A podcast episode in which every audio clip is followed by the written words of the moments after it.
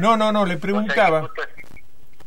Sí, sí, le preguntaba. Estaba refiriendo a un punto que vos mencionaste muy importante que tiene que ver con la obligación que tiene el Estado de realizar la consulta previa. Bueno, a eso iba. A eso que iba. puede afectar a los territorios. Claro, ¿qué pasó Eh, con esto? Ese, ese derecho eh, mapuche, esa obligación estatal, no se cumplió en este caso porque el texto del convenio que firmó la provincia no fue revisada por las comunidades mapuches. Por lo tanto, ese otro grueso error que comete el gobierno eh, en, e- en, esta, en este procedimiento y nos lleva a pensar realmente si hay una voluntad en serio de aplicar el relevamiento, porque recordemos que Neuquén es la última provincia que aplicó la ley de relevamiento.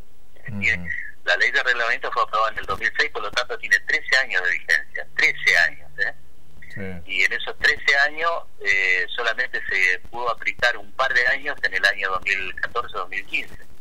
Entonces, estamos cuatro años después queriendo reactivar una obligación estatal y lo hacen tan mal que uno tiene el todo derecho a pensar que no tienen voluntad política real de aplicarlo. Están buscando este tipo de tretas, de, de, hacerlo mal para después que se dilate en el tiempo y venza el plazo, porque la ley tiene un plazo de aplicación, el año 2021, estamos a dos años, y si no se logra aplicar en ese lapso, este, eh, vamos a quedar absolutamente excluidos, la totalidad de las comunidades que están fuera del relevamiento hoy en. Claro, uno tiende a pensar, el análisis que puede realizar, que si eh, el, el, el gobierno de Neuquén eh, envía un convenio que no cumple con lo que marca la ley 2660, eh, bueno, Nación lo debería rechazar. Y esto ocasionaría lo que está señalando, este, una dilación aún mayor en el tiempo con respecto a la aprobación o al relevamiento.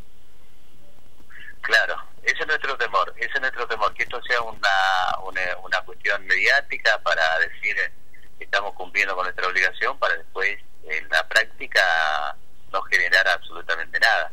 Y eso nos parece muy grave, muy grave porque la cuestión del conflicto territorial mapuche no es un tema nuevo, es algo que surgió en este gobierno, eh, tiene el origen en el mismo momento en que se instaló el Estado sobre la tierra mapuche hace 140 años atrás, por lo tanto este, ningún gobierno, ninguna administración debería sorprenderse, sorprenderse de este problema. No, no, Lo que tiene que hacer es tomar carta en el asunto y decir, Mm. eh, no puede ser que el Estado de Neuquén, que va a cumplir 60 años como provincia, pero que tiene más de 100 años como territorio nacional, este, no resuelva este problema tan claro y tan evidente que hay con la comunidad mapuche.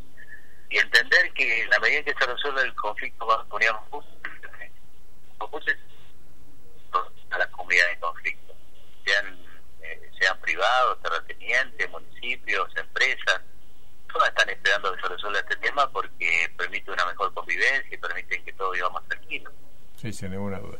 Bien, Nahuel, le agradecemos como siempre su atención con Antena Libre y bueno, estaremos siguiendo el tema, por supuesto. No, gracias a ustedes, compañeros, por darnos la oportunidad de, de clarificar estos temas. Así que a disposición siempre. Hasta la próxima. Bien, muchas gracias.